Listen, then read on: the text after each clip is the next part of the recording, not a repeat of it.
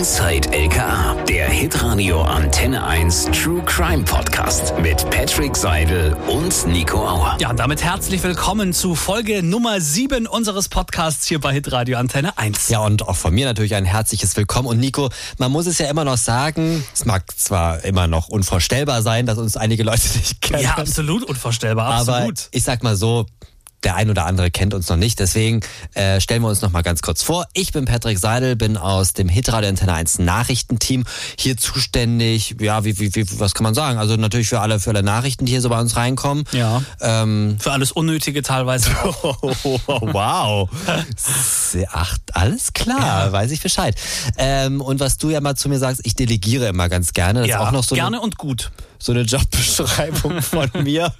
So, und jetzt bist du dran. Ja, ich bin Nico Auer aus Ostermanns Morgen und gleichzeitig noch in der Hitradio Antenne 1 Verkehrsredaktion und äh, versorge da Baden-Württemberg morgens mit den besten Verkehrsnachrichten. Und bist auch so ein bisschen der Zivi für einen Ostermann. Ja, braucht er ja auch mittlerweile. Wie heißt ein alter Bei ihm Mann? steht die 4 davor, bei dir die 5. Nee, bei ihm steht die 4 davor, bei, nee, bei dir Nee, steht bei die mir 4. steht die vier davor, bei ihm die fünf. Aber Ah, wow, ist auch okay. gekommen.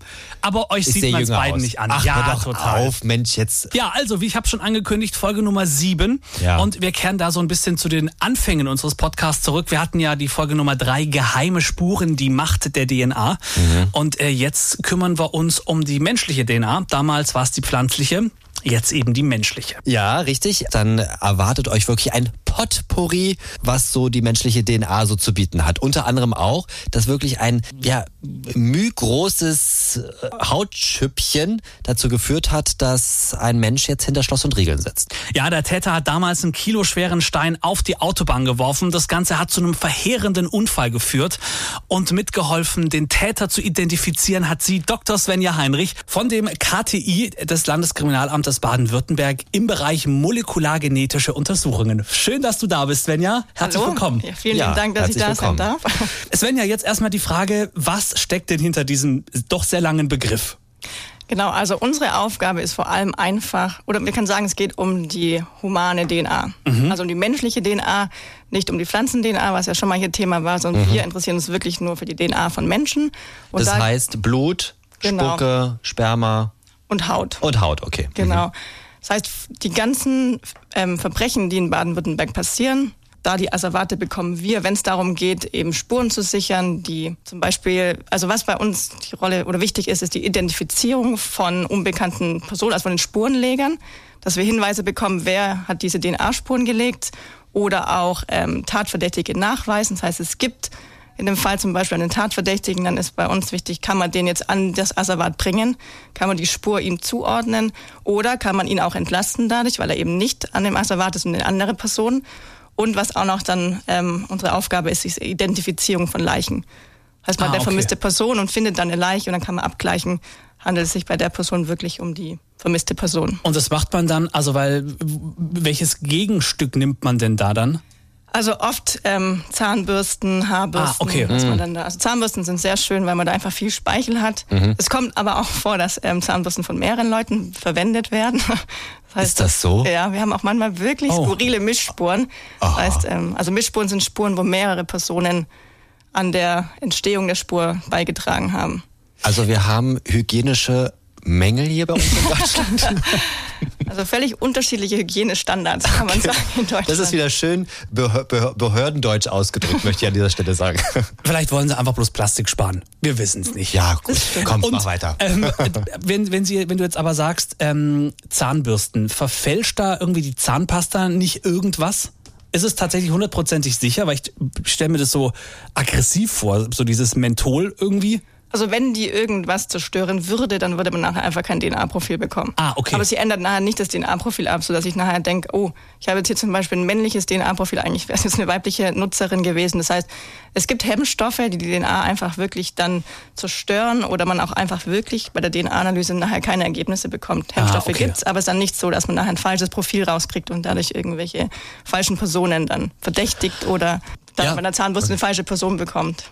Äh, Jetzt muss ich mir aber vielleicht, dass wir es uns bildlich vorstellen können. Also nehmen wir jetzt mit dem Fall, da ist eine, eine Leiche ähm, und du versuchst jetzt die Identität zu klären und kriegst jetzt eine Zahnbürste. Ähm, dann hast du die in der Hand. Wie, wie geht's dann weiter? Also hast du dann so ein, so ein Stäbchen in der Hand, in der anderen Hand und schreibst da was ab oder? Also ich schon mal nicht. Es geht dann bei uns ins Labor und ich bin Ah. selber nicht im Labor. Das heißt, wir haben Assistenten im Labor, die dann die ganze Spurensicherung bei uns machen und wir als DNA-Sachverständige werten nachher die Spuren aus. Und das heißt, die ähm, Zahnbürste kommt ins Asservat. Dann wird die dort im Vollschutz, also die haben bei uns dann Hauben, Mundschutz, ähm, Handschuhe und auch Kittel an, damit ja keine Spuren von der sichernden Person auf das Asservat kommen, haben die alles an. Und dann wird eben bei einer Zahnbürste kann man zum Beispiel einfach, da ist so viel Speichel meistens dran, da braucht man jetzt nicht viel, da kann man Stückchen einschneiden oder man nimmt dann so ein kleines Vlies, wie so ein kleines Tüchle und kann damit abreiben oder man könnte auch einen Wattestäbchenabrieb machen. Also manchmal kriegt man auch dann von der Dienststelle schon einen Wattestäbchenabrieb. Ah, Also okay. Die haben dann schon Ah, die okay. Spuren Die selber haben schon mal vorgearbeitet dann. Und Genau. ähm, jetzt haben wir gelernt, Zahnbürste wäre am optimalsten. Was ist denn so das, wo du sagst, hm, das könnte ein bisschen dauern oder da finden wir vielleicht im Das Zweifel. mag ich nicht so gern. Ja. Also Hautspuren sind immer die, die am meisten dauern. Jetzt bei einer Identifizierung von der Leiche nimmt man jetzt natürlich bestenfalls keine Hautspuren, sondern guckt wirklich eben, dass man, oder ein Rasierapparat kann man nehmen. Da hat man natürlich auch Haut, aber eben viel Material. Da hat man Gebrauchsspuren, man kann auch einen also Hautspuren, wenn es um Gebrauchsspuren geht, das heißt, sind Spuren, wo man viel Kontakt dazu hatte, jetzt auch zum Beispiel ein Pullover, wo man dann den Kragen abreiben kann oder auch die Bündchen, da kriegt man wirklich schöne Spuren hin. Es kann immer aber auch Mischspuren geben, wenn derjenige auch von dem, also der Pulli dann von dem anderen getragen wurde. Aber wenn es jetzt um eine Identifizierung von der Leiche geht, ja, hat man meistens eigentlich schon schöne Spuren. Also die schlechten Spuren sind eher die vom Tatort dann, wenn man eben dann wirklich vielleicht Hautspuren auf, einer, auf einem Oberteil von einer Geschädigten suchen muss. Das heißt, da sucht man halt dann im Endeffekt die Nadel im Heuhaufen, dass man dann jetzt gerade die unbekannte Person findet und nicht nur die Geschädigte. Und Mischspur bedeutet dann, dass man einfach zwei DNA äh, äh, findet oder dass die miteinander wirklich vermischt sind. Also vermischt sind. Man hat dann nachher eine Spur und sieht, es sind aus mehreren DNA-Profilen hat sich diese Spur zusammengebaut. Ah, okay. Das heißt, ich kann auch nachher, ich kann dann gucken, zum Beispiel ist die Geschädigte in dieser Spur drin. Wenn ich von der Geschädigten das Profil habe, kann ich es dann nachher einfach sehen, okay, die ist da komplett drin. Und dann kann ich anfangen zu suchen, kann ich jetzt an dieser Spur Profil einer unbekannten Person ableiten. Das heißt, man Ah, braucht okay. immer die berechtigten Personen, wenn man eine Mischspur hat, um dann wirklich dann unbekannte Personen nachweisen zu können. Wie, wie kann ich denn mir denn deine, deine tägliche Arbeit vorstellen? Also du hast ja gesagt, es gibt Assistentinnen und Assistenten, die die Spuren sichern. Und wenn du in das Büro gehst, also wir öffnen jetzt zu, äh, zusammen mit dir jetzt deine Tür zu deinem Büro. Wie, wie muss man sich das vorstellen? Also du setzt dich hin, 8 Uhr, 9 Genau. Uhr morgens, 8 Uhr rum. 8 Uhr, okay. Manchmal schon früher. Kaffee noch Aber- trinken und dann? Ja, ähm, ich trinke keinen Kaffee, aber ist Also, ja auch okay. egal. Aber auf jeden Fall ähm, dann den Tee und dann setze ich mich an den Computer. Also es ist Ja. Schreibtischarbeit meistens. Ähm, wir gehen auch mit ins Labor bei größeren Fällen, auch um dann mit den Assistenten zu besprechen, wo suchen wir jetzt da die, oder wo sollt ihr nachher die Spuren präparieren. Oder auch zum Beispiel haben wir oft auch Multiplex-Fälle, wo dann auch andere Fachbereiche mit involviert sind, zum Beispiel dann ähm, Fingerabdrücke auch gesichert werden müssen. Da muss man halt einfach gucken, dass man da auf keinen Fall Spuren kaputt macht. Dass wir zum Beispiel sagen, oh, wir sichern DNA-Spuren, reiben mal das komplette Asservat ab und nachher kann man keine Fingerspuren mehr sichern, weil die dann zerstört worden sind. Das heißt, meistens ähm, komme ich aber erstmal an, setze mich hin und mache meinen PC an und werte Spuren aus, schreibe Berichte oder gehe dann eben ins Labor und schaue mir an, was da jetzt gerade wieder gesichert werden muss, wenn es Fragen gibt. Die machen viel eigenständig und haben da auch natürlich die beste Erfahrung. Aber wie sieht denn jetzt die Auswertung aus? Wie kann ich mir denn das vorstellen? Also wie, wie ja. Also vielleicht kann ich erstmal kurz erklären, wie so ein DNA-Profil aufgebaut Ja, ist, um genau. überhaupt zu verstehen, sonst ist, im Endeffekt geht es um Zahlenwerte nachher. Aber die DNA besteht ja aus vier Bausteinen, die Adenin, Guanin, Oh Gott, Cytosin ja. und Thymin, das ist jetzt auch Mhm, völlig ich habe schon mal gehört. Man kann sich einfach merken, das sind also die vier Anfangsbuchstaben A, G, C und T. Und die Da bauen. gab es auch so eine Eselsbrücke in der Schule, oder? ah, die kenne ich jetzt leider. Weiß ich Ja, leider auch nicht. Ich weiß nur, was DNA Ja, komm. ausgesprochen bedeutet. Haus noch mal raus. Desoxyribonukleinacid, beziehungsweise DNS wäre dann Desoxyribonukleinsäure. Sehr So, dafür genau. nochmal. Nico, Vielen super. Dank, danke, danke. Das Einzige, was er aus dem Biologieunterricht wahrscheinlich mitgenommen hat. Mitunter ja. Okay, sorry, wir haben dich unterbrochen. Kein Problem. Und man, also das ist ja bekannt, dass die DNA als Helix geformt ist und es ist im Endeffekt wie so eine Leiter, die aus diesen Bausteinen entsteht. Und die Sprossen, die sind, entstehen durch die Bindung zwischen diesen eigenen einzelnen Bausteinen. Und A bindet nur mit T, A mag C nicht und G nicht, sondern nur T. Und Oh Gott, jetzt kommen wirklich die und G Erinnerungen mag wieder. nur Ja. ähm, C. Das heißt, Ja. so ist nachher die ganze DNA aufgebaut. Und nur aufgrund der Abfolge von diesen vier Bausteinen Es ist im Endeffekt die komplette Information, die die DNA trägt. Und wir untersuchen Bereiche, oder man kann so sagen, 1985 wurde ähm, entdeckt, dass es Bereiche gibt, die sich so wiederholen. Das heißt zum Beispiel die Abfolge AGC wiederholt sich dann 15 Mal. Mhm. Bei einer Person und bei der anderen dann 20 Mal. Das heißt, es sind hochvariable Bereiche, in denen man die Menschen unterscheiden kann, aufgrund dieser Länge von den Wiederholungseinheiten. Und man hat ja, also DNA ist verpackt in Chromosomen, man hat ja 23 Chromosomen von der Mutter, 23 vom Vater, also insgesamt 46. Das heißt, wenn ich mir jetzt zum Beispiel ein Merkmal, es sind 16 Merkmalsysteme dieses DNA-Profils, wenn ich mir eins anschaue, das heißt zum VWA zum Beispiel, eins sehe ich eben, einmal habe ich die Länge 15 und einmal 16. Das heißt, ich habe von meiner Mutter oder von meinem Vater 15 bekommen und einmal 16. Und so kann man eben, baut dieses DNA-Profil aus. Wir untersuchen 16 Bereiche in, auf dem menschlichen Genom und es sind Bereiche, die keinerlei Rückschlüsse auf Aussehen oder auch Krankheiten ziehen. Das sind nicht kodierende Bereiche, das heißt, die kodieren nicht für ein Gen, aber eben diese Längenunterschiede sind eben hochvariabel. In jeder Zelle von den Menschen gleich, aber unterscheiden sich eben. Und das alles ist quasi in einem Hautschüppchen drin. Genau. Ich finde das schon krass. Weil man sich das halt nicht vorstellt. Man ja. sieht es ja nicht. Völlig ne? abstrakt natürlich, ja. weil eben man sieht es nicht. Welche Informationen kann man jetzt noch aus der DNA ziehen, außer zu sagen, das ist die und die Person? Also wir können jetzt anhand dieses DNA-Profils zum Beispiel eine Spur einem Spurenleger zuordnen. Das heißt, mhm. wir haben jetzt zum Beispiel eine Blutspur an einem Tatort, dann kriegt man ähm, am besten, im besten Fall den Tatverdächtigen, kann den abgleichen. Dann kann ich nachher sagen, okay, die DNA-Profile stimmen komplett überein. Das heißt, es ist davon auszugehen, dass der einfach der Spurenverursacher ist.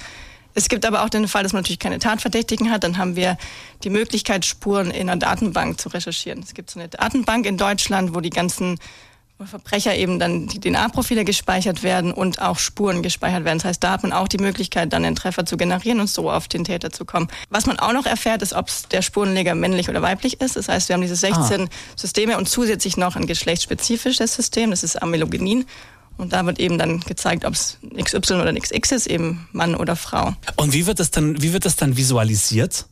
Im Endeffekt sind es, also man kann sich vorstellen, dass diese DNA wird nachher, diese Stückchen werden vervielfältigt. Also wir mhm. haben jetzt eben, dann nehmen wir jetzt einfach das System VWA. Da haben wir jetzt diese 16 und 18 beispielsweise und das wird erstmal alles, also wir haben jetzt diese Asservat, nehmen die Spur, die Spur wird gesichert und dann wird die Zell, der Zellkern wird enzymatisch aufgeschlossen, dass die DNA erstmal rauskommt, weil die müssen wir erstmal frei liegen haben. Und dann werden diese Bereiche, die von Interesse sind, vervielfältigt. Also amplifiziert heißt es, dass die einfach in einer größeren Menge vorliegen. Und dann werden die anhand ihrer Größe aufgetrennt. Man kann sich vorstellen, es ist wie so ein, so ein Agarosegel ähm, und da laufen die runter, diese Fragmente. Und umso länger sie sind, umso länger laufen sie. Und dann wird es detektiert über einen Laser, ah, okay, jetzt habe ich hier einen Peak weil jetzt eben das Fragment schon angekommen ist nach so und so vielen Sekunden und das andere kommt erst viel später an. Und man hat dann Referenzleiter, heißt dann, wo man genau sieht, ah, okay, wenn es nach so und so vielen Sekunden ankommt, ist es die Größe. Und wir haben dann nachher einfach, also Ausschläge sind es anhand der, mit Zahlenwerten. Das heißt, wir sehen ein DNA-Profil, im besten Fall eben ein Einzelpersonenprofil, mhm. wo ich in jedem System ein bis zwei Merkmale sehe. Das heißt ein bis zwei, weil es kann auch sein, dass die 16 zweimal vorkommt, weil ich einmal die 16 von meiner Mutter bekommen habe und einmal von meinem Vater. Dann hat man nur ein Merkmal im System, das heißt ein Homozygot, oder man hat eben zwei verschiedene Zahlenwerte, das ist ein Heterozygot. Und so habe ich im Endeffekt am PC auf meinem Bild die einzelnen Spuren, kann auch sehen, wie stark sind die Spuren, sind es Mischspuren, sind es Einzelspuren, sind es ähm, vielleicht Minimalspuren, was wirklich wenig DNA ist und wo man auch gucken muss, habe ich, kann auch sein, dass jetzt ein Merkmal gar nicht ähm, nachgewiesen wurde aufgrund der geringen DNA-Menge. Also wir werten einfach die Spuren aus und ähm, schauen uns an, was für Zahlenwerte haben wir. Und wenn das dann ausgewertet ist, dann wird abgeglichen. Ah, okay, also man, man, man beruft sich da tatsächlich nur auf Zahlenwerte. Ja. Guck mal, bei K11 war das früher immer, da haben die immer so, so Bilder gezeigt und so. Ich dachte immer, so funktioniert das. Also wir haben schon Bilder. Man sieht eben anhand der Höhe von solchen Ausschlägen, wenn man diesen dieses Fragment detektiert, kriegt man eben unterschiedliche Höhen. Dann kann man auch eben sagen, also zum Beispiel, wenn ich jetzt eine Handtasche habe, jetzt habe ich da ein, das Opfer, mhm. Frau und dann eben eine unbekannte männliche Person, dann sehe ich eben auch, dass zum Beispiel, was man auch sehen kann, ist, dass dann die DNA von dem Opfer viel, viel mehr von dem DNA vom Opfer vorher äh, vorhanden ist. Das heißt, da sehe ich einen viel größeren Ausschlag und habe ich vielleicht noch ein paar kleinere Peaks, wo ich sehe, okay, ich habe noch eine zweite Person dran und dann muss ich eben versuchen, das auseinander zu friemeln. Nee, bei KL waren das früher immer diese DNA-Stränge. Mit deiner KL. Ich, wir haben auch schon in den letzten Folgen gesagt, ja, dass wurde im auch nicht immer so alles real ist. Ja, das merke ich jetzt langsam auch. Also jetzt ist deine K11-Illusion ja, ist jetzt vorbei. Ja. Okay. Tut mir leid. Die Wiederholung kann er sich nicht mehr angucken jetzt nee. bei Super RTL. Äh, aber ich habe eine andere Frage. Wie, wie sieht's denn aus? Äh, Gibt es da ein, ein sag ich mal, so, so ein Schnitt, in welcher Zeit du das dann herausfindest oder ist es immer komplett unterschiedlich? Ähm, also es ist völlig unterschiedlich, wie lange ein Fall dauert, bis der bearbeitet ist. Abhängig natürlich davon von der Priorisierung her. Wenn es ein eiliger Mordfall ist, wird alles andere stehen und liegen gelassen. Ah, okay. Dann kümmert man sich gibt's so eine Priorisierung um die, ja, tatsächlich. Da gibt's eine Priorisierung. Mhm. Und die ganzen anderen kleinen Fälle müssen dann plötzlich zurückstehen. Das heißt, manche kleinen Fälle dauern halt einfach viel länger, weil es große Fälle dazwischen kamen. Und ähm, wenn jetzt zum Beispiel ein eiliger Fall kommt, dann hat man innerhalb von wenigen Tagen dann das Ergebnis. Also gab nach der Spurenpräparation dann. Wo wir ja schon mal jetzt das, das, das, äh, das Wort Fall gehört haben, gab es so einen Fall für dich, wo du gesagt hast, boah, der ist mega spannend, da habe ich jetzt richtig Bock drauf? Also ich habe ehrlich gesagt Bock auf alle Fälle, weil...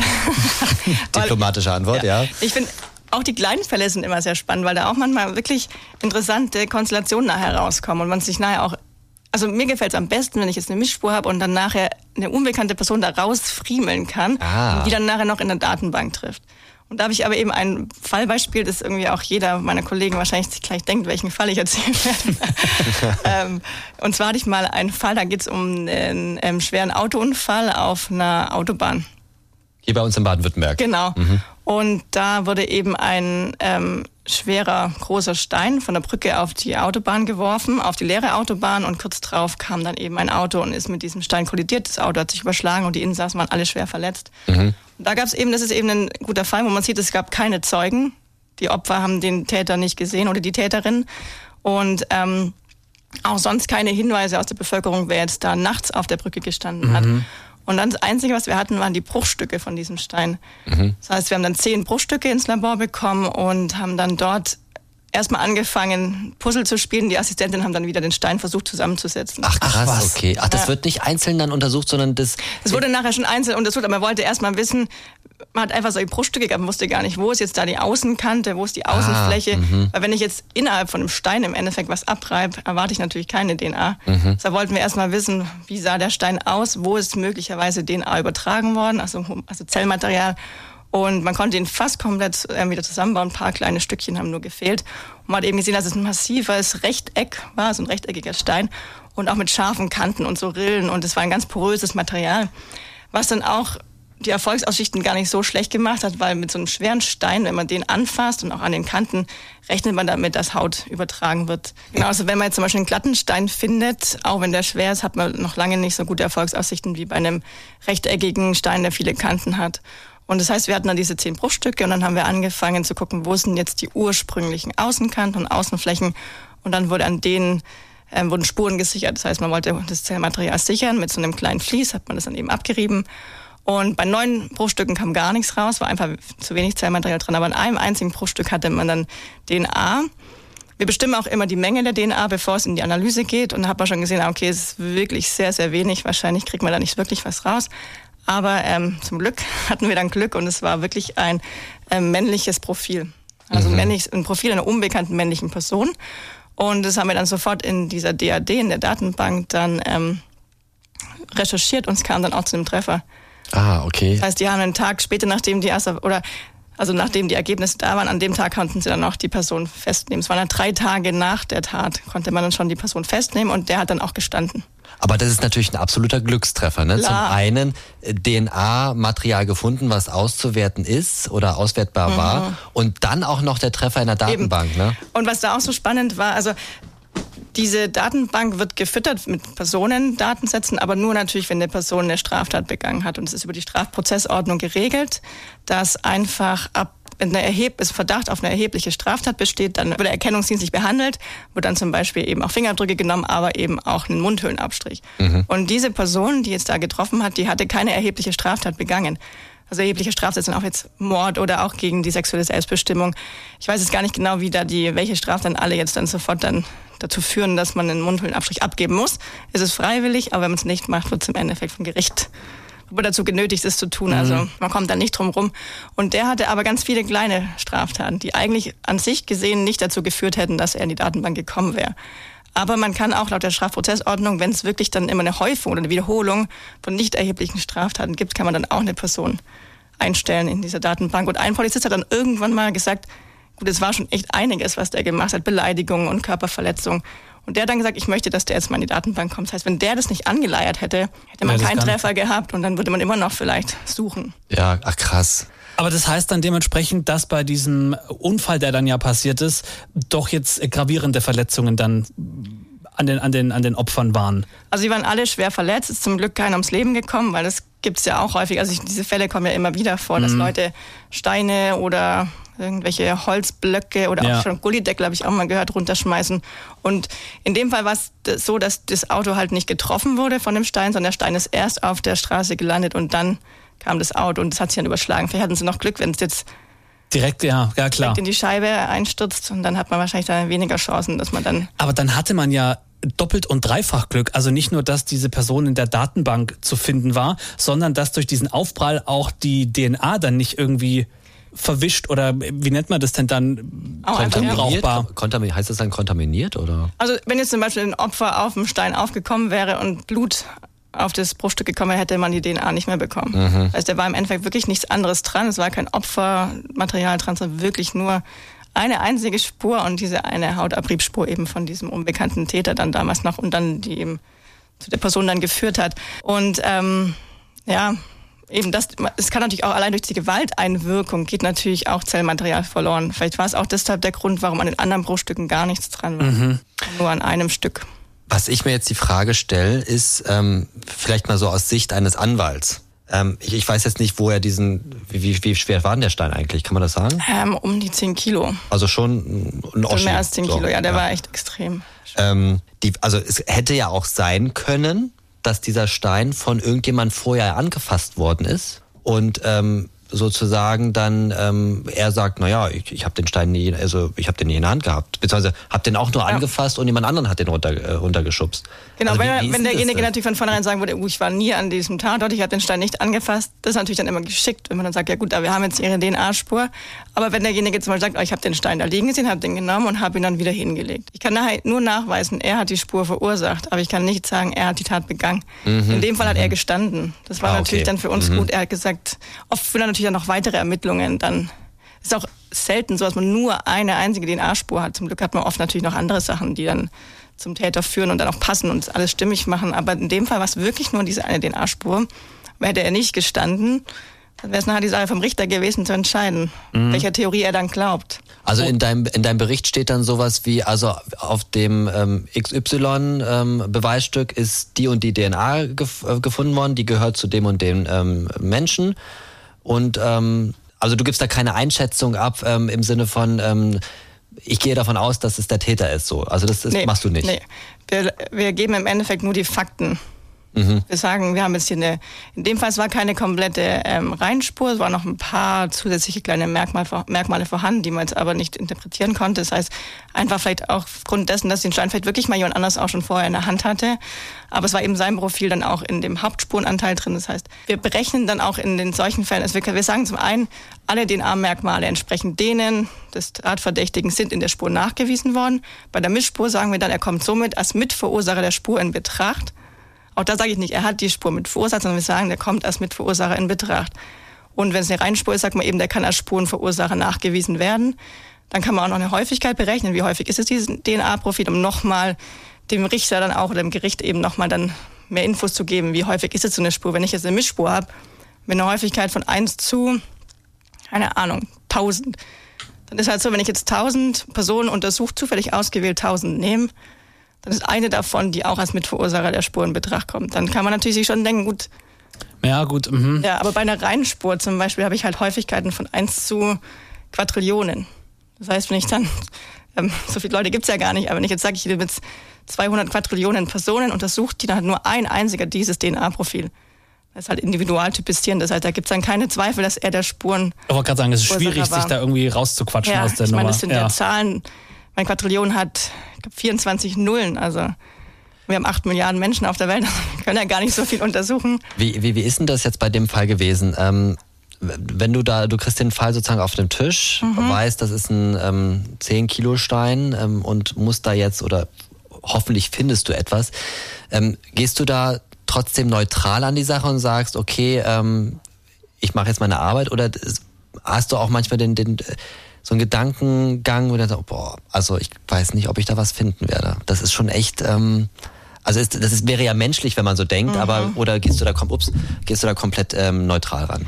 Also komplett neutral nicht. Also man sieht ja schon anhand der Asservate, wie vielversprechend es ist. Und in dem Fall habe ich schon gedacht, boah, ein Stein, der jetzt hier auf der Autobahn lag, eben so eine hohe Gewalteinwirkung auf den Stein, war ich schon sehr skeptisch. Man will natürlich unbedingt was finden. Also mhm. man ist natürlich trotzdem Feuer und Flammen hofft. Hoffentlich findet man einfach was.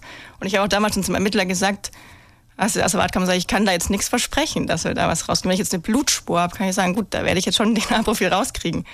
Aber bei so einem Stein wussten wir halt einfach überhaupt nicht. Und dann war es natürlich umso schöner, dass ein Profil rauskam und dann auch noch getroffen hat. Wie waren das eigentlich? Weil du gesagt hast, es gab neun, neun Versuche, die waren äh, war nix.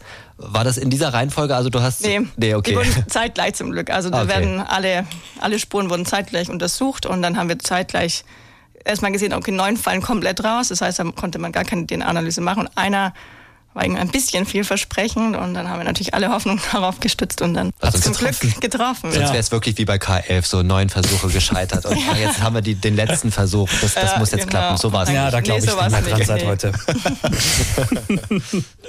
Stelle ich alles in Frage. Gab es auch schon ähm, Fälle, bei denen die DNA, obwohl man die hatte, dann zu einer falschen Identität geführt hat. Also man, man hat quasi eine DNA gefunden, aber die hat nicht mit denen übereingestimmt, die dann, der dann der Täter war. Also sowas gibt es natürlich ja. immer. Es kann ja einfach, es gibt ja auch einfach berecht, spurenberechtigte Personen. Das ist ja zum Beispiel auch bei der Vergewaltigung. Jetzt kriege ich halt nachher dann das Vaginalsekret und suche dann nach Spermien wenn jetzt das Opfer zwei Tage vorher Geschlechtsverkehr hatte mit einer berechtigten Person, mhm. finde ich halt auch den und vielleicht auch nicht den Tatverdächtigen, weil der dann Kondom benutzt hat oder irgendwie. Also es heißt nicht immer, wenn jetzt eine Spur da ist, dass die Tat relevant ist. Das heißt, man muss natürlich auch immer gucken. Wir kriegen auch zum Glück dann auch immer eben von den berechtigten Personen auch dann das DNA-Profil, um es abzugleichen. Oder auch bei einem Handtaschenraub kann natürlich auch einfach eine Handtasche Hautspuren sein von einer Person, die nichts mit dieser Tat zu tun hatten. Dann haben wir einen, stellen wir ein Profil in die Datenbank ein, das hoffentlich trifft aber es kann auch einfach nicht tatrelevantes Profil sein. Wir sehen nicht der Spur an, wenn ich jetzt halt zum Beispiel irgendein Profil ableite von unbekannten männlichen oder weiblichen Personen, sehe ich dem Profil nicht an, ob es nachher wirklich tatrelevant Ob's Täter ist. ja, tatsächlich, ja.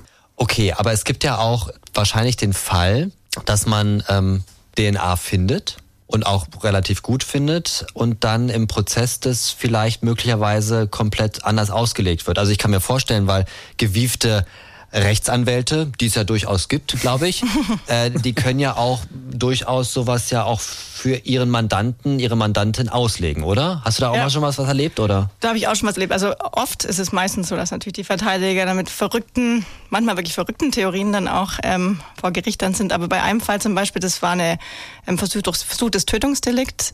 Da gab es zwei ähm, Täter, die haben große Steine genommen und in Socken gepackt. Und mit diesen haben sie im Endeffekt selber dann das ähm, Tatwerkzeug gebastelt und mit diesem Tatwerkzeug haben sie zwei Opfern auf den Kopf gehauen und haben denen massive Verletzungen zugefügt und haben auch nur aufgehört, weil jemand aus dem Haus das beobachtet hat und dann eben gerufen hat, die sollen jetzt aufhören. Die sind dann geflüchtet und man hatte dann eben erstmal nur zwei Socken gefunden mit diesen Steinen und aber auch noch eine Blutspur, die vom Tatort weggeführt hat. Und da gab es dann auch damals Mantrailer-Hunde, die dann zu einem Haus geführt haben und hat dann im Endeffekt dadurch schnell einen Tatverdächtigen bekommen. Man wusste aber eben noch nicht, passt der oder nicht. Das heißt, wir haben dann sein Profil bekommen, haben es abgeglichen mit diesen Blutspuren und es war sein Profil. Das heißt, hat natürlich schon mal viel dafür gesprochen, dass er am Tatort war und dann nach Hause gelaufen ist. Weil das, also anders erklärbar war das ja momentan nicht. Das heißt, er musste ja seine Spur dort hinterlassen. Wir hatten jetzt aber auch noch die Socken und da haben wir erstmal geschaut, von wem sind die Socken. Das heißt, man hat nach Gebrauchsspuren geguckt, also nach Hautabrieb im Bündchenbereich oder auch im Zehenbereich kann man dann eben Spuren sichern.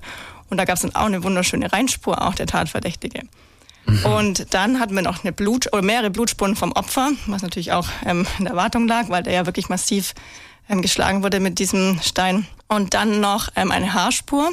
Und das war nachher auch das Opfer. Und dann noch eine Blutspur im Ballenbereich vom Täter oder von dem Tatverdächtigen. Also man kann sagen, da war eine runde ordentlich Sache, was da. Ja, ordentlich was da und für mich auch eine runde Sache. Ich hatte jetzt, okay, das waren seine Socken. Mhm. Das Opfer ist dran, das heißt wirklich auch das Tatwerkzeug, das kann man wirklich auch nachweisen, dass damit geschehen ist und ähm, jetzt auch noch eine Blutspur vom Tatverdächtigen und noch diese anderen Blutspuren, die jetzt ihm fast bis nach Hause geführt haben, nicht komplett, aber eben der Hund konnte nachher dann wirklich bis dahin verfolgen.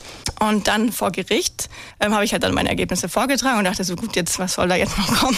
Und dann hatte dann der Verteidiger gesagt, also, das war nämlich so, sein äh, Mandant, der war wandern. Und beim Wandern hat er sich eben eine Blase gelaufen und die dann geblutet und dann hat er beide Socken ausgezogen, in Müll geschmissen und dann hat der tatsächliche Täter die Socken rausgeholt, Steine reingepackt und hat dann damit mhm. die Tat begangen. Ja, ähm, in der Theorie. Also ich habe, man können Sie das hundertprozentig ausschließen, sage ich ja natürlich nicht. Ich kann jetzt Ihnen nicht sagen, dass jemand dann nicht wandern war und es sich nicht so zugetragen hat. Aber jetzt natürlich in der Gesamtschau der Spuren hat natürlich auch der Richter eingesehen, dass es äußerst unwahrscheinlich ist, dass es so passiert ist, aber vor allem die Mantrailer-Hunde haben ja zu diesem Haus ja, des vermeintlichen habe ich mir auch gedacht, geführt. was soll man da jetzt noch sagen? Aber jetzt, die versuchen es natürlich einfach mit allen. Wobei, also das würde mich jetzt mal interessieren. Also wenn tatsächlich so der, also muss man sich das so vorstellen, dass der Anwalt dann vor einem steht und dann oder ähm, so Sitz, wie, wie, also sitzen. Sitzen, okay. Ähm, aber ähm, die haben ja dann wahrscheinlich auch so einen, so einen, so einen arroganten, arroganten Touch wahrscheinlich drauf, oder so? Unterschiedlich. Ja. Okay. Also man hat da mit den unterschiedlichsten Leuten zu tun, aber oft ist natürlich schon so, dass erstmal also, halt alles in Frage stellen. Genau. Auch einen selber auch oft in Frage stellen. So, ja, wie viele Fälle haben Sie überhaupt schon untersucht? Und kann man es Ihnen überhaupt glauben? Und genau, und das, da will ich jetzt mal anhaken. Also wie ist denn das dann? Also wenn dann wirklich so ein, so ein, so, dann der Anwalt zu dir kommt und halt praktisch alles in Frage stellt. Also wie sitzt man denn dann da und denkt so, denkt man so, du Punkt, Punkt, Punkt. Äh, man also, darf es natürlich nicht sagen, nee, ich weiß, aber man, also man, man ist, ist Mensch auch, Man ist natürlich ne? nicht begeistert in dem Fall. Man hat natürlich auch Sorge, dass dadurch vielleicht das, die Fakten ja ein bisschen verdreht werden. Also ich liefere ja wirklich nachher im Endeffekt nur diese Fakten, wo nachher der Richter selber entscheiden muss, wie hat sich zugetragen. Aber natürlich, dadurch, dass es angegriffen oder sie versuchen, einen anzugreifen, ist natürlich auch nicht angenehm. Also mhm. ist natürlich nichts, wo man jetzt Lust drauf hat. Aber an sich finde ich Gerichtsverhandlungen immer schön, weil wir, sind nicht für jeden Fall bei einem Gericht, sondern nur ab und an dann, wenn eben es nötig ist in den Augen des Gerichts. Ich finde es schon immer spannend dann auch einfach und eben auch zu sehen, was für Fragen kommen. Aber es kann natürlich auch wirklich unangenehme Fragen kommen. Ja gut, am Ende ist es natürlich sein Job, damit verdient er sein Geld. Ne? Ähm, sein Job ist es, den, ja, klar, seinen eben. Mandanten zu verteidigen, ist ja auch alles richtig im Rechtssystem. Ähm, aber trotzdem kann ich mir das vorstellen, wenn er du hast da irgendwie Stunden investiert, bis sozusagen, so, ist alles sicher. Also ich bin ja wirklich, es, es kann eigentlich nichts sein und dann kommt halt der da mit so einer Geschichte ums Eck und man sitzt dann da und denkt so, äh, ist das jetzt dein Ernst? Ja. Also das stelle ich mir gerade so die Situation ja. vor. Es ist natürlich wirklich schwierig manchmal dann, ja. Ja. Ich habe das auch schon die, die anderen Kollegen gefragt, die bei uns waren. Wie sehr nehmen dich denn Fälle mit? Also es ähm, gab der Herr Zeiss, der gesagt hat, nee, er lässt es alles im, im Landeskriminalamt. Ähm, und dann gab es mal so ein paar, die auch gesagt haben, naja, ich lasse es schon da, aber so ein bisschen beschäftigt man sich dann doch logischerweise natürlich damit, wenn man jetzt mal angenommen, wir, wir sprechen vor diesem vor diesem Stein, der da auf die Autobahn geworfen wurde. Äh, Personen wurden schwer verletzt. Das kann, glaube ich, nicht spurlos an einem irgendwie vorbeigehen, oder? Nee, also spurlos geht's nicht an einem vorbei. Das Gute ist, dass wir jetzt mit den Opfern direkt keinen Kontakt haben. Das heißt, mhm. wir kriegen im Endeffekt die Fallbeschreibung von der Dienststelle. Es nimmt einen natürlich aber trotzdem mit, wenn es üble Fälle sind. Aber es ist schon so, wenn man nach Hause geht, also ich schlafe jetzt deshalb nicht schlecht oder so, ich träume jetzt nicht von den Fällen, aber manchmal denke ich schon noch drüber nach oder, oder aber auch über die Spurensicherung, wo ich dann denke, ah, zu Hause, ah, vielleicht machen wir doch noch mal da was oder suchen da noch mal was. Also ah, okay. komplett, dass ich wirklich die Tür zumache am LKA und sage, so, vorbei ist es jetzt nicht, aber es belastet mich zu Hause nicht, so kann man sagen. Aber du weißt äh, immer, was passiert ist. Also du kriegst den Fall, ja. ähm, also das und das ist passiert und also du weißt alles. Man weiß nicht alles leider, also geben halt eine gewisse Beschreibung ab und was sie denken, was jetzt für uns relevant ist, aber manchmal fehlen auch relevante Informationen. Da können wir aber auch nachfragen. Das heißt, dann ruft mal bei der Dienststelle an und fragt nochmal was, weil die ja auch, ich meine, die haben ja ganz viele verschiedene Fachbereiche im Kopf, die wissen, okay, wir müssen jetzt hier Fingerspuren sichern, jetzt vielleicht noch Faserspuren. Und dann wissen die natürlich oft auch gar nicht, was jetzt für jeden so hundertprozentig relevant ist. Aber wir haben dann die Möglichkeit, einfach anzurufen und zu fragen, wo ist jetzt wirklich der tatrelevante Bereich an dem Pullover zum Beispiel? Wo wurde der geschubst, das Opfer? Also du es eingrenzen, besser eingrenzen kann dann. Du hörst von deinen Kolleginnen und Kollegen nicht den Satz, den ich immer häufiger höre, bei, wenn ich bei der Polizei anrufe, das dürfen wir aus ermittlungstaktischen Gründen nicht sagen. Das hörst du nicht. nee. Ach schön. ja, ist immer mein Pech so. Mag ich nicht, wenn man mir das sagt. Naja. Nee, wir brauchen wirklich viele Informationen, um einfach wirklich dann auch die Spuren bestmöglichst dann zu sichern, dass man auch wirklich nachher viele Spuren hat und tatrelevante Spuren auch hat. Jetzt waren wir ja gerade bei den Ausreden, die ähm, manche Menschen dann so benutzen, um sich irgendwie noch aus einer Situation rauszuwinden. ähm, bei dem Herrn bei der Autobahn hat er sich auch irgendwie noch was einfallen lassen oder war er dann komplett geständig? Also er war zunächst komplett geständig, hat aber dann gesagt, ähm, als er den Stein, also er, war, er hat erstmal gesagt, er war einfach eben, er hat den Hass auf die Menschheit und er wurde vorher ein paar Mal beleidigt von Personen und war deshalb so, ja, einfach nur sauer auf die Menschheit, dass er dachte, so, jetzt schmeiße ich den Stein, den er zufällig gefunden hat, runter. Dann lag dieser Stein auf der Autobahn und zunächst kam er kein Auto und dann hat sich in dem doch überlegt, oh Mist, das war jetzt ja vielleicht keine gute Idee. Er geht jetzt schnell auf die Autobahn, holt den Stein ist dann, also nach seinem, nach seinem Erzählen ist er dann auf die, wollte auf die Autobahn hin, aber es war dann ein, ähm, so ein Metalltor, das er nicht so schnell öffnen konnte. Vielleicht mhm. war es auch verschlossen, das weiß ich jetzt nicht. Und er hat es auf jeden Fall nicht geschafft, rechtzeitig den Stein wieder zu holen. Und diese Theorie sollten wir dann, sollte man versuchen, ob man das jetzt belegen kann oder auch widerlegen kann. Bei Hautabriebspuren ist aber immer schwierig, irgendwas zu widerlegen, weil der Fakt, dass man nachher eine, eine Hautabriebspur nicht findet an einem Asservat, heißt noch lange nicht, dass die Person da nicht hingefasst hat. Es kann einfach sein, dass aufgrund der zu geringen Intensität oder zu selten hingefasst, dass man einfach kein Material hat oder zu wenig Material hat. Und in dem Fall haben sie eben dann von der Dienststelle einen Wattestäbchenabrieb gemacht von dieser Türklinke, von dieser Metalltür und sie kam dann zu uns. Und wir haben es dann untersucht und es war sehr wenig DNA dran. Es war dann eine Mischspur, also von mehreren Personen, die da hingefasst haben. Und seine Merkmale, die von dem Tatverdächtigen, konnte man nicht nachweisen. Ah, okay. Da mussten wir eben sagen, wir können seine Theorie jetzt nicht bestätigen, aber auch nicht widerlegen. Also es kann sein, dass so passiert ist. Mhm. Aber, nicht, nicht, nicht. nachweisbar. Nee. Mhm, okay. Genau. Ah, okay. Wie ist denn das eigentlich? Du hast es schon mal äh, angerissen äh, vorher, aber ähm, ich möchte trotzdem nochmal nachhaken. Wie, wie wird denn nochmal genau sichergestellt, dass DNA-Proben nicht kontaminiert werden? Weil es gab ja zum Beispiel den Fall der Polizistenmord Heilbronn, Michel Kiesewetter. Da ist es ja passiert. Also da ist ja Passieren, sozusagen, ja. ja. Kann das, also hundertprozentig kann das also nie ausgeschlossen also werden? Also hundertprozentig kann es nicht ausgeschlossen werden. Dass dieser Fall wieder auftritt, kann ausgeschlossen werden, weil daraus wurde dann schon gelernt und man hat diese Wattestäbchen ab es war im Endeffekt bei der Produktion der Wattestäbchen, hat ja die Person, die die gemacht hat, dann einfach ohne Handschuhe angefasst und hat dann ihre mhm. Spuren darauf gebracht. Genau, ja. Und jetzt ist es so, dass die Wattestäbchen nach der Produktion erstmal nochmal bearbeitet werden, dass wirklich sichergestellt wird, dass da keine DNA mehr vorhanden ist. Das heißt, die sind einfach DNA-frei und nur so werden die eben dann rausgegeben an die Dienststellen oder jetzt bei uns, dass man die benutzen kann. Das heißt, diese Gefahr gibt es jetzt nicht mehr. Aber man kann es natürlich nicht hundertprozentig ausschließen. Also wir versuchen natürlich alles, um es zu vermeiden, sowohl am Tatort als auch bei uns. Das heißt, man muss einfach wirklich mit Vollschutz arbeiten, Handschuhe, Mundschutz, ähm, Hau, also Kopf, also den Haube halt und dann noch ähm, Kittel, genau. Das heißt, man versucht, weil wenn ich mich über das Asservat beuge, kann einfach passieren, dass in dem Moment Hautschuppen mhm. auf das Asservat fallen und somit versucht man es so gering wie möglich, das Risiko zu halten. Was auch noch dazu beiträgt, dass wir jetzt keiner Trugspur mehr hinterherjagen, ist, dass es auch ähm, eine Mitarbeiterdatenbank gibt. Das heißt, alle Mitarbeiter bei uns sind erstmal gespeichert in der Datenbank, also das DNA-Profil wurde gespeichert. Das heißt, wenn jetzt meine Assistentin beim Präparieren doch ein Haar verliert oder irgendwas, man kann es ja auch, das kann man nicht hundertprozentig ausschließen und dann habe ich eben auch ein schönes Profil, denke, ach super, ja, wunderbar, wird sofort erstmal mit der Datenbank abgeglichen und dann kriege ich einen Treffer und weiß, okay, ich habe jetzt nicht meine unbekannte Person und suche die und denke, ich habe die perfekte Spur, sondern ich weiß, okay, es war einfach jetzt ein Mitarbeiter oder ja. auch am Tatort eben.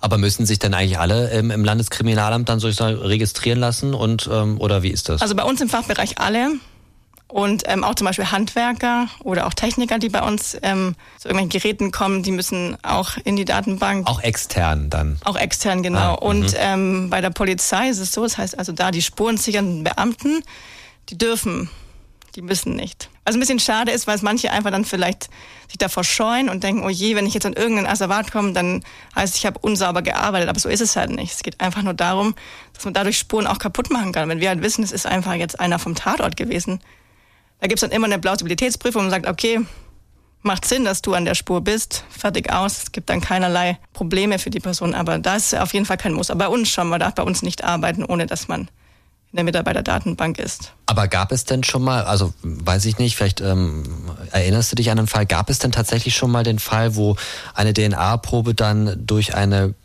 durch eine Kontaminierung ähm, zu einem falschen Schluss geführt hat und tatsächlich dann auch der Falsche vor Gericht stand? Gab es schon mal sowas? Also meines Wissens nicht.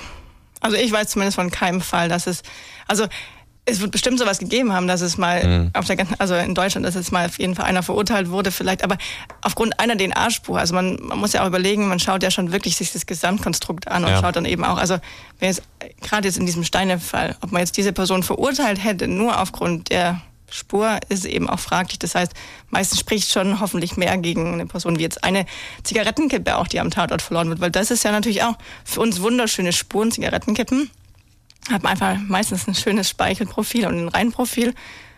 oft ist es tatrelevant, aber oft auch einfach nicht. Und dafür wird natürlich niemand verhaftet, wenn da jetzt eine Zigarettenkippe gefunden wird und dann dummerweise am Tatort halt vorher geraucht hat und zwei Stunden später wird da jemand umgebracht oder so. Das heißt, es muss schon immer mehr dann natürlich dagegen sprechen, so eine Spur. Mhm. Aber es gibt bestimmt, dass es mal eine Fehlinterpretation gab. Aber mir ist jetzt nichts bekannt so auf Anhieb. Du hast es ja schon angesprochen, äh, unsere Folge 3 beschäftigt sich ja auch mit der DNA, allerdings mit der ähm, pflanzlichen, pflanzlichen, DNA. DNA. Mhm. Ähm, gibt, was ist denn der Unterschied? Also, also gibt es einen großen Unterschied zwischen Mensch und Pflanzen oder? Also zum einen diese Chromosom, Chromosomenzahl bei allen Menschen ist in jeder Zelle gleich. Ja immer diese 46 Chromosomen und bei Pflanzen variiert es ja sehr. Also, also mhm. ja, ja, genau. soweit ja. ich weiß, ich bin jetzt bin zwar Biologin, aber keinesfalls Experte, was Pflanzen angeht. Und wir haben jetzt auch damit gar nichts zu tun, also wir haben wirklich nur mit der humanen DNA zu tun. Aber es ist auf jeden Fall so, dass sich ja da auch die DNA zwischen den einzelnen Arten sehr unterscheidet. Und bei uns wir haben einfach die menschliche DNA, die natürlich Variationen aufweist zwischen den Menschen, aber eben diese typischen, die halt eben dann auch das Aussehen machen, dass nicht jeder gleich aussieht. Wenn jetzt bei jedem die DNA gleich wäre, würden wir alle gleich aussehen. Das heißt, das sind natürlich schon Unterschiede, aber nicht so wie jetzt bei den Pflanzen. Also sagst du, nee, Pflanzen-DNA ist nicht so mein Ding, ich habe mehr Bock auf die äh, menschliche. Also ich hatte, also ich hatte mein ganzes Studium schon immer mehr Interesse an den menschlichen Sachen. Also gerade die Humangenetik, das hat mich immer sehr interessiert. Einfach, also im Biologiestudium kriegt man alles querbeet. Also man muss auch Gräser bestimmen, 20 verschiedene, muss nachher sagen, was für ein Gras das ist. Also es war jetzt nicht meine Leidenschaft. Also, aber ich will nicht sagen, dass es nicht interessant ist, aber nicht mein, mein Interesse. Meins ist wirklich einfach bei der menschlichen DNA. Das heißt, wie wird man denn, oder wie kann man denn bei der molekulargenetischen Untersuchung im KDI arbeiten? Was, was für Grundvoraussetzungen muss man denn mitbringen? Dürfen also, wir, dürften wir auch? Mm, leider nein. Okay. also man muss Biologie studiert haben und muss auch, da hört schon auf, ja. muss auch promoviert haben in Biologie. Das heißt, Ach, man okay. braucht einen Doktortitel. Ah, ah okay. Also das sind man, die Voraussetzungen, dass man überhaupt dann ähm, dort genommen wird und dann gibt es dann nochmal eine Ausbildung zu DNA-Sachverständigen, weil diese, das Studium gibt's nicht. Also man wird nicht DNA-Sachverständige durch Studium, sondern man studiert Biologie und geht dann dorthin und wird dann ausgebildet, dass man im Speziellen eben die ganzen Untersuchungen dort dann kann. Aber hast du dann schon äh, in dem Bereich dann promoviert, also in dem kriminaltechnischen nee, Bereich? Nee, leider nicht. Das gab es bei uns gar nicht, die Möglichkeit. Ich wollte eigentlich in der Humangenetik promovieren oder auch die Diplomarbeit machen, aber es ging damals leider auch nicht. Dann war ich in der Virologie. Also ah, okay. Das völlig heißt, anders, aber in der Grundlagenforschung. Also im Endeffekt ist es auch um Proteine und das auch das, was der Mensch hat, aber eigentlich was komplett anderes. Aber die Techniken, Vervielfältigen von DNA zum Beispiel, das verwendet man da auch. Also man hat die ganzen Grundlagen und wird dann im Endeffekt nochmal dazu ausgebildet, dass man DNA-Sachverständiger ist. Das heißt, man muss, okay. ich musste jetzt nicht schon in dem Gebiet jetzt viel, also eben, man, man wird ja im Studium kriegt man die ganzen Infos über DNA und die ganzen Techniken und Methoden, aber halt nicht jetzt im forensischen Bereich leider gab es bei uns die Möglichkeit nicht. Aber ist es dann wirklich eine Ausbildung, die man nach, der, nach dem Promovieren dann machen muss? Die wird dann äh, dort direkt am LKA, LKA gemacht, okay, genau. Okay. Man wird dann dort von den anderen Sachverständigen eingelernt. Oder ist am Anfang dann auch zum Beispiel nur Ghostwriter von den Berichten. Man darf dann selber Ach. erstmal gar keine Berichte schreiben, sondern schreibt die für jemand anderen einfach um erstmal natürlich. Es geht ungefähr ein Jahr lang, bis man wirklich selber dann auch Berichte schreiben darf und dann auch vor Gericht gehen darf. Jetzt schreiben andere für dich Berichte als Ghostwriter. Momentan ja. Haben, haben, wir, haben wir neue Sachverständige, die gerade in der Ausbildung sind und die dürfen dann. Dann darfst du jetzt nochmal deinen Namen deiner Doktorarbeit raushauen. Ja, wunderbar. Das war denn im Endeffekt Protein, Proteininteraktionen bei dem humanen Zytomegalivirus. Aber den hundertprozentigen Titel kriege ich jetzt leider nicht mehr zusammen. Ich, Aber es ist erstaunlich. Es ging im Endeffekt um. Ja, also ich weiß jetzt, also was Ich kann es nicht wiederholen, sagen wir mal so. Proteine. genau, wie die interagieren halt in diesem Virus und dieses humane Zytomegalivirus. Mhm. Gut, ja. Klingt äh, spannend. ich muss sagen, ich war ja, ich habe ja tatsächlich Biologie-Leistungskurs gehabt in der oh. Schule. Oh. Ähm, hab im Abitur, ich sag's jetzt einfach mal. Es kam nicht Genetik dran, es kam Evolution und ähm, ja, ähm, Verhalten, Verhalten dran mhm. und ich habe drei Punkte geschrieben. Das war, oh. eine, war eine fünf. Für Leistungskurs ist es jetzt war nicht so doll. Unterdurchschnittlich würde ich jetzt mal behaupten. Äh, ich bin auch beim Radio gelandet, genauso wie du. Ja. Aber ähm, also beim äh, mir hat das zwar schon Spaß gemacht Biologie, aber Genetik, da war ich raus. Ich kann jetzt sagen rezessiv, dominant, das kriege ich noch hin. Und Ja. dann verließen sie. genau. ist ein bisschen was hängen geblieben. Das Ja, ist ja nicht so immerhin. schlecht. und als du es ja. vorhin erzählt hast mit diesen äh, Chromosomen und den Basen, und, da habe ich, ah, ja, schon mal gehört. Schon mal Hat gehört. was geklingelt, ganz weit hinten. Ja. Ich habe ja noch einen Mikroskopführerschein, ich habe es schon mal erwähnt. Ach Gott, du mit deinem Mikroskopführerschein. kein ich finde ihn nur nicht mehr. Du wolltest ihn mal mitbringen. Ich weiß, ich ihn, finde ihn leider nicht. War das für dich dann schon immer so dein Ziel, ich möchte ins, ins LKA? Ja, tatsächlich. Ich habe damals in der Schulzeit mich dann informiert. Ich, also, ich habe so vage in Erinnerung, dass ich da irgendeinen Kriminalbeamten angerufen habe, aber ich weiß es nicht mehr. Auf jeden Fall habe ich mich damals informiert, was muss ich denn machen? Was muss ich studieren, dass ich da hinkomme? Und zwar dann eben, er hat damals gemeint, Biologie, Chemie oder Physik. Na ja gut, bleibt nur Biologie, weil das mich am meisten interessiert. Und die anderen Sachen jetzt nicht so ganz mein, mein ähm, Steckenpferd sind. Und dann habe ich eben Biologie studiert. Und dann habe ich aber erstmal noch einen kleinen Umweg machen müssen nach Heidelberg und war dann dort an, dem, an der Uniklinik in der Humangenetik, was ich auch sehr interessant fand in der Diagnostik, weil es eben damals keine Stellen frei waren am LKA. Aber es hat mich ja dazu im Endeffekt gebracht, dass ich überhaupt ans LKA kam, weil ich da eine Methodik gelernt habe, die da dafür gesucht wurde, die dann erst Ah. etabliert wurde am LKA, Ja, als ich gut, dann okay. angefangen habe. Das heißt, durch meinen kleinen Umweg habe ich dann 2015 dann ans LKA geschafft. Wie ist das in anderen Branchen? Sagt man ja Fachkräftemangel. Wie ist es bei euch? Könnt ihr Nachwuchs gebrauchen? Wir haben jetzt gerade Nachwuchs erstmal eingestellt und sind eigentlich, wir sind wirklich gut aufgestellt. Wir haben wirklich viele Sachverständige und viele, also viele Laborassistentinnen. Das heißt, Aber gut, man muss ja sowieso erstmal studieren, genau. Doktorarbeit schreiben. Bis ein bisschen. vielleicht sind dann auch wieder welche in Rente. Also es ist eher so, dass man, das hat man mir auch damals gesagt, dann der Polizeibeamte, also wenn halt irgendjemand mal in Rente kommt, dann haben sie eine Chance, eine Stelle zu kriegen, eher sonst nicht. Das heißt, es wird selten, bei uns werden selten neue Stellen geschaffen, sondern Mhm. wirklich dann, Nachbesetzt nur. genau. Ja, aber ich fand wieder mega interessant, wie schon bei Ja. den pflanzlichen, oh Gott, bei der Pflanze, na sage mal. Pflanzlichen. Jetzt, jetzt geht's los. äh, pflanzlichen DNA, ähm, auch hier wieder total interessant, die organische, ähm, was man alles mit so einem mit so einem Hautschüppchen Ja. her praktisch herausfinden kann und dass das dann tatsächlich auch dazu beitragen kann, dass der oder die Täterin tatsächlich auch am Ende verurteilt wird. Oder gefunden wird erstmal und dann äh, verurteilt wird. Finde ich schon, finde ich schon. Ja, und spannend. es hat uns mal wieder gezeigt, was manche Menschen dann doch für Ausreden drauf haben, um sich aus den abstrusesten Sachen rauszuwinden dann wieder. Hat aber auch, äh, finde ich, äh, ein, muss man auch anerkennen, eine gewisse Kreativität. Ja, das auf jeden Fall. Ja. Das ist auf jeden Fall.